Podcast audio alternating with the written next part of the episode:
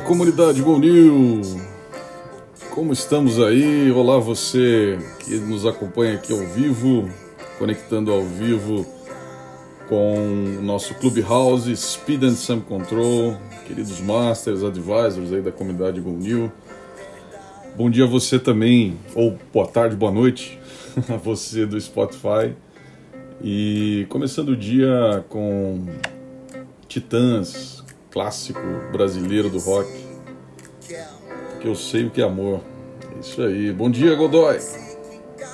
Bom dia, Anderson. Bom dia, Masters, Advisors. Bom dia, comunidade. Semana muito legal aí para New, né? Vamos ter um evento super especial sexta-feira. Aliás, a novidade foi contada aqui ao vivo no, no Clubhouse da sexta-feira passada, né?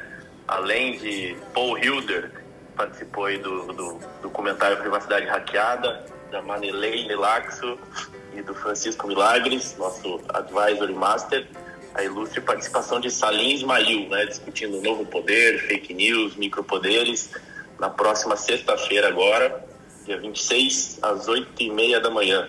Então todo mundo que quiser participar pode entrar em gonew.co, ali você pode fazer a sua inscrição, seguir nossas redes, a gente vai estar dando aí spoilers durante a semana do que, que vai rolar.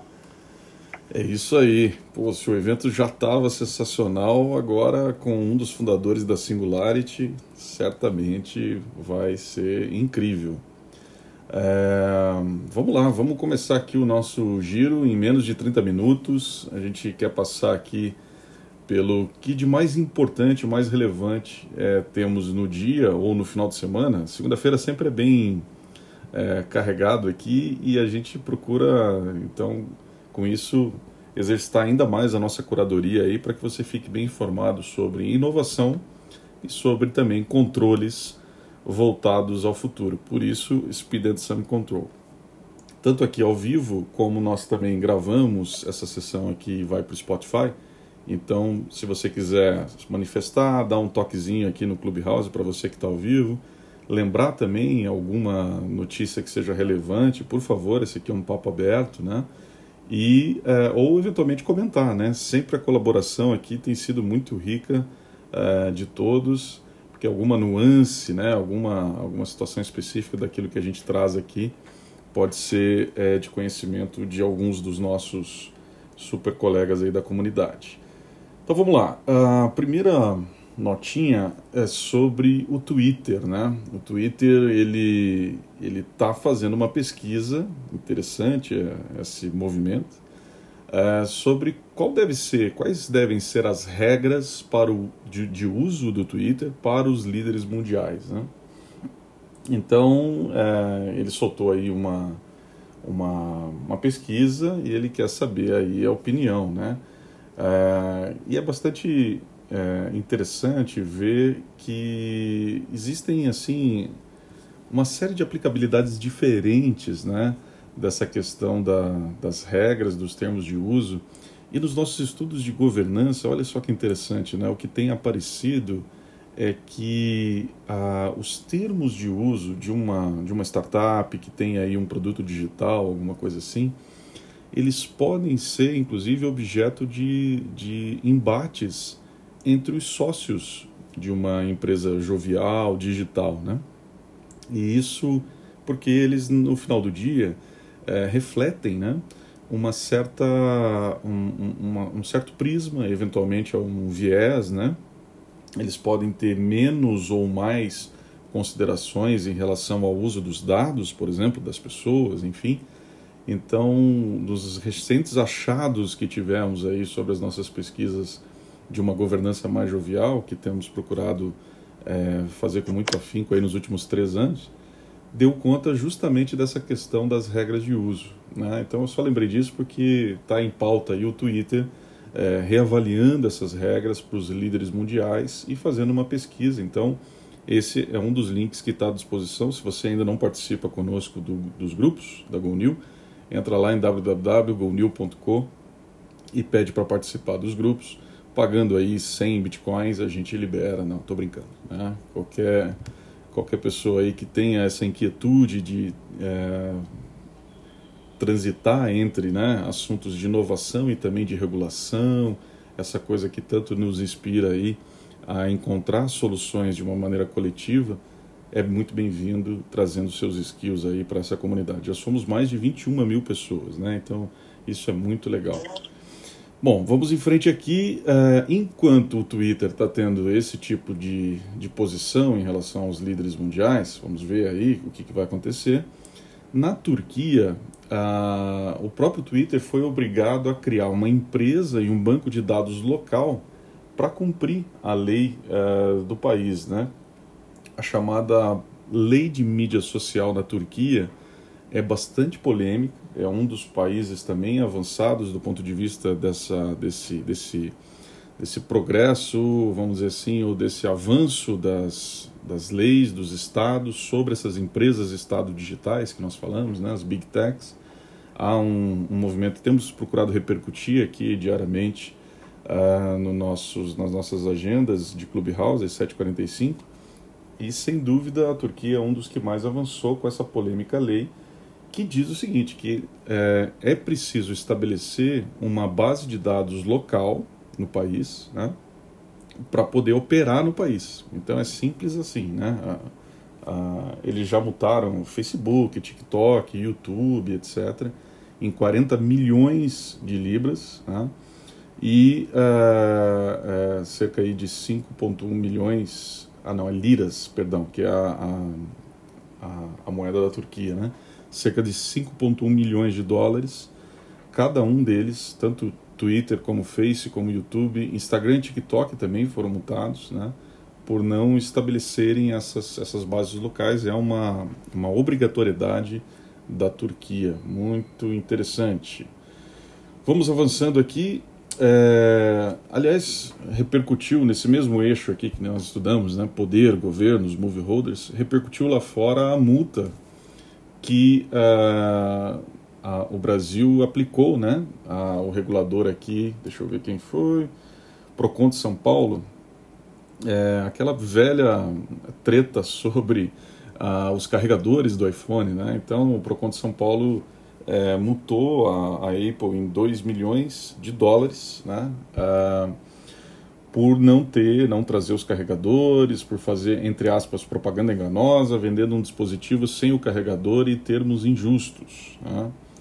Não deve fazer muita cócega aí no, na, na Apple, né? mas o que eu achei interessante é que isso repercutiu lá no TheVerge.com, né? ou seja, é, lá fora repercutindo essa questão da regulação no Brasil e tal. E eu até brinquei aqui no nosso resumo, que vai estar à disposição dos nossos grupos, né, uns mais legais que os outros. Né? A União Europeia, enquanto isso, com uma proposição muito simples de regras, né, repercutiu também nos nossos grupos, para startups recuperar o atraso tecnológico. Né? Ficou bem interessante, tem um site ali com um link que saiu na CNBC, basicamente apelando aos países que mudem as suas leis sobre as opções de ações. Olha só, problemas é, críticos que nós tivemos com o marco legal de startups, né? É, que infelizmente não avançou nesse, nesse item. Uh, vistos de imigração, né? É, justa, uma série de, de coisas estão relacionadas aqui no artigo que saiu na CNBC e que realmente é incrível como uh, há uma simplificação nisso e a concorrência é cada vez mais global, né? Por, por essas empresas digitais, pelos talentos dessas empresas digitais, que agora podem estar em qualquer lugar do mundo trabalhando. Então, uh, se a gente não fizer essa simplificação, eu acho que por isso até que ficou aquele gostinho amargo do marco legal de startups, né? Que, ok, houve avanços, mas quando a gente compara, por exemplo, com essa questão da União Europeia aqui, é absurdamente é, mais é, trabalhoso, né? Você criar uma empresa digital no Brasil ainda, né? infelizmente. Pois então, seguindo aqui, pessoal, se vocês quiserem colocar pontos, é, quiserem contribuir nos aspectos aqui que a gente traz com muito carinho diariamente, em menos de 30 minutos, a gente tenta trazer uma, um sumário né, do que de mais relevante nós temos em termos de inovação e de controles, nós brincamos, controles voltados ao futuro. É uma brincadeira séria aí e é tudo que temos feito em Go New nos últimos três anos, né, a partir lá da, da publicação do meu livro. E uh, a gente teve uma outra matéria bastante interessante uh, que saiu, deixa eu ver aqui aonde, uh, que deu conta, já está tá abrindo aqui, que deu conta de discutir a, a questão da quantidade de VCs em conselhos. Né? Na verdade, foi no Medium, né? É, foi uma matéria do Davi Coates, Coates é, como queiram, que saiu aí no. Não é nova exatamente a matéria, né? Ela é já tem algum tempo, mas pela primeira vez é, foi feito ali um, um, levantamento e esse cara ele é um VC é, da da Correlation Correlation Ventures ah, e esse, esse VC ele fez ali algum, um apanhado de quantas pessoas, né, do, dos retornos da, dos seus êxitos né, e da performance desses retornos vis-à-vis -vis o número de, de board members VCs. Eu achei bastante interessante, embora não, não novo, e circulou também dos nossos grupos, que no Bruno do Júpiter é que apontou isso, é, e nos inspirou o próprio Domingos também, queridíssimo Master e Advisor agora também, é, falou, puxa, a gente devia ter mais dados disso e mais dados disso no Brasil, né? E aí num grupo de VCs que nós temos, eu até repercuti algumas coisas dizendo assim, ah, legal, as informações são bacanas, mas isso depende de vários fatores que nós temos estudado dentro do C2I, né, é, é, de composição do board, temos co-criado, inclusive, algumas algumas práticas né, que influenciam esse tipo de situação, que vão desde é, situação da empresa, pode afetar, são 14, 14 fatores que afetam a, a, a criação ou, a, ou, as funções e a, e a própria modelagem de um board, né? como também os arquétipos é, dos é, board members. Né? Isso também pode influenciar, a gente tem lá quatro arquétipos e tal, não vou me alongar aqui, mas o fato é que o, esse artigo no Medium e a pesquisa feita, vai estar o link nos nossos grupos lá, ele aponta de que até dois, dois board members, né, é, é a performance ótima do, do fundo deste cara, né, e, e foi de 3,6 vezes o, o investimento, o exit é, que, que foi realizado, né, a saída. A partir de 3, isso vai decrescendo, 2.9, 2.1 vezes, 1.7 e em diante. Então, uh, e ele atrela isso ao fato de que ele até usa uma brincadeira, né? Que é muitos cozinheiros estragam a sopa, né? Eu achei interessante isso e pode servir de inspiração não só a pesquisa, mas também a abordagem dada aqui para nós nas nossas discussões. O C2I concentra muito dessas discussões e a gente tem um e-book, inclusive, para você que ainda não nos conhece, entra lá em www.gondil.com, um e-book muito legal que saiu com o prefácio do Ricardo Amorini, que foi feito, co-criado, né, on the fly durante a primeira turma de conselheiros de inovação certificados. Né? Cada turma tem um e-book para chamar de seu e esses são ativos que a gente atualiza em todas as turmas, isso que é muito legal a gente já parte dos conhecimentos estabelecidos para provocar ainda mais. Né? Uh, vamos em frente aqui. Além desse link é, desse artigo no Medium, nós tivemos também um, um, apontamento aqui de um novo livro né, que fala sobre a, a concentração geográfica. Eu achei bastante interessante esse, é, essa questão saiu ali é do McGillis, né? Ele, ele explora o que? Alec McGillis. Ele explora o fato de que é, as, as empresas digitais, pasmem, né? segundo a pesquisa dele, é, geram também concentração é, nas grandes cidades. Né? E, ele, e, ele, e ele fala isso sobre duas óticas. Primeiro, que uh, a, a maioria das, por exemplo, você pegar Facebook, a, a Bay Area, né, a área ali de São Francisco e tal, e, e arredores, ela concentra muito dessas empresas digitais, até em função da questão de talentos e tal. Vamos ver se isso se configura e se continua assim pós-pandemia, né, onde todos nós aprendemos a questão do remoto, mas ele está retratando essa situação até então. E o que eu achei é, bastante interessante é que não só do ponto de vista da concentração das empresas, mas ele traz um aspecto que eu nunca tinha pensado, que é o tratamento dos algoritmos de forma diferente. Ele pega bem o caso da Amazon e de cidades próximas, é, como, como Washington é, e, e, as cidades dos arredores e tal. Uh, e ele pega esses exemplos e, e, e, e diz o seguinte: o, a desigualdade ali né, que, entre cidades uh, é propiciado pelos próprios algoritmos, né, que entram numa lógica de atender mais rapidamente, por exemplo, cidades maiores, etc., e, isso gera mais concentração. Enfim, o, o artigo saiu na Wired é, e é uma entrevista com, com o autor do livro e tal esse Alec, e eu achei bastante interessante, então também está é, no nosso resumo. Se você ainda não faz parte dos nossos grupos, entra lá, que toda essa curadoria, todo dia, às 7h45 da manhã, com muito carinho, a gente faz para que você tenha o teu day asset, né? seu ativo do dia de estar tá bem informado, não só sobre inovação, mas também sobre as tretas né? que envolve controle, ética, compliance a respeito das questões de inovação e governos também, né? A gente tem aí sempre um, um êxo importante sobre isso. Se alguém quiser comentar alguma coisa, estiver ao vivo aqui no Clubhouse, por favor, complementa. É, não é um monólogo, né? todas as considerações são muito bem-vindas aqui, queridos. Vamos lá. Seguindo, ah, bom, teve o, o a coisa da, da, do final de semana, né? Que foi o NFT que a gente tanto tem debatido aqui, né? Os ativos, os tokens uh, não fungíveis, fungíveis, uh, eh, etc. Depende do, da região onde estamos, aí tem de tudo.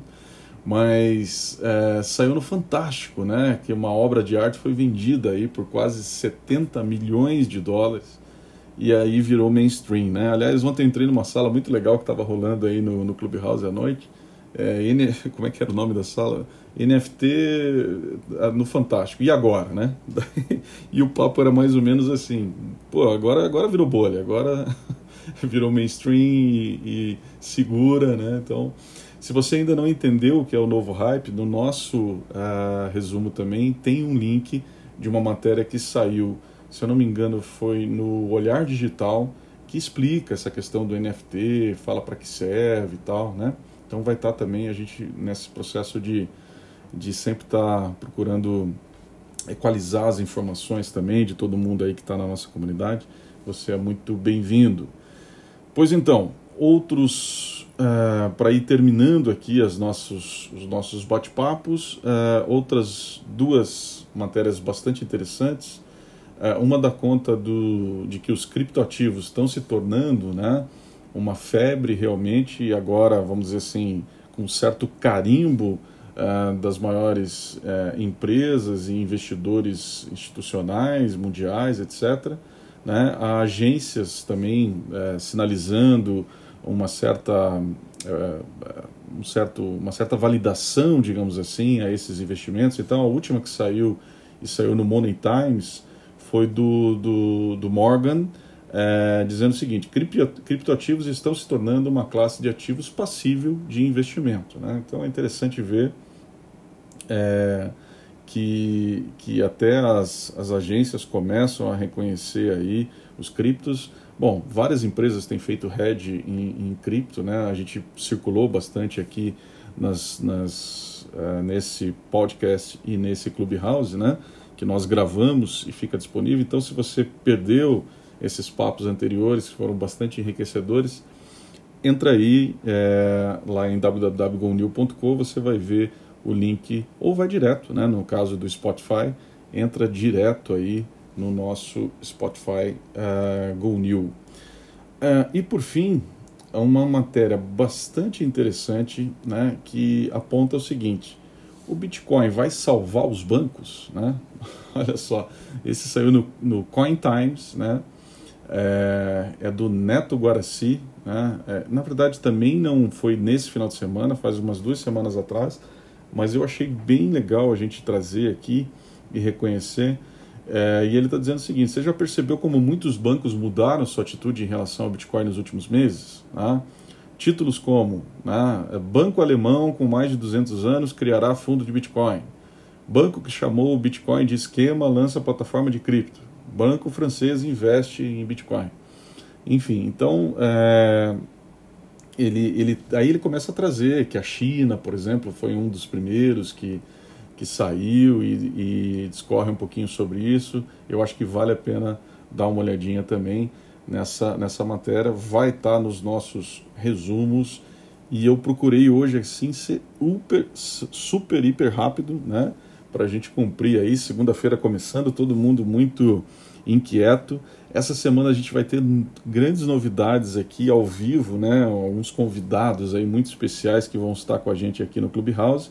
E sexta-feira, né, a sessão do Clubhouse, ela, ela começa às 7h45 e a gente não se desgruda. A gente continua ali num evento muito especial que vai contar com ninguém menos que o fundador da Singularity né, e com um dos articulistas aí do, do, do documentário é, privacidade hackeada, né? O evento é em inglês, é, mas é também é, uma, uma forma aí da gente estar muito conectado ao estado da arte dessas discussões sobre as contradições de conectar o mundo, sobre unir inovação, controle, ética, tecnologia, como a gente procura fazer aqui. É isso, querido Godoy. Mais algum recado, meu amigo? Isso aí, Anderson. Só reforçar aí todo mundo que quiser participar dos nossos grupos, pode entrar em gonil.co, tem o íconezinho do WhatsApp ali do lado direito, pode pedir para entrar. E também sigam nossas redes, né? A gente coloca bastante conteúdo lá, fala sobre os eventos, a gente repercute depois dos eventos, lança nossos e-books, que logo, logo também vamos estar lançando um novo. Então fica o convite para participar dos nossos grupos e seguir nossas redes sociais. É isso aí. E vamos terminar com, com eu sei o que é amor, para a gente ter muito amor aí na nossa semana. Uma ótima semana a todo mundo. Fiquem bem, né? Que a gente possa ter melhores notícias do ponto de vista dessa loucura aí que estamos vivendo. Queridos, um abraço, boa semana. Até mais.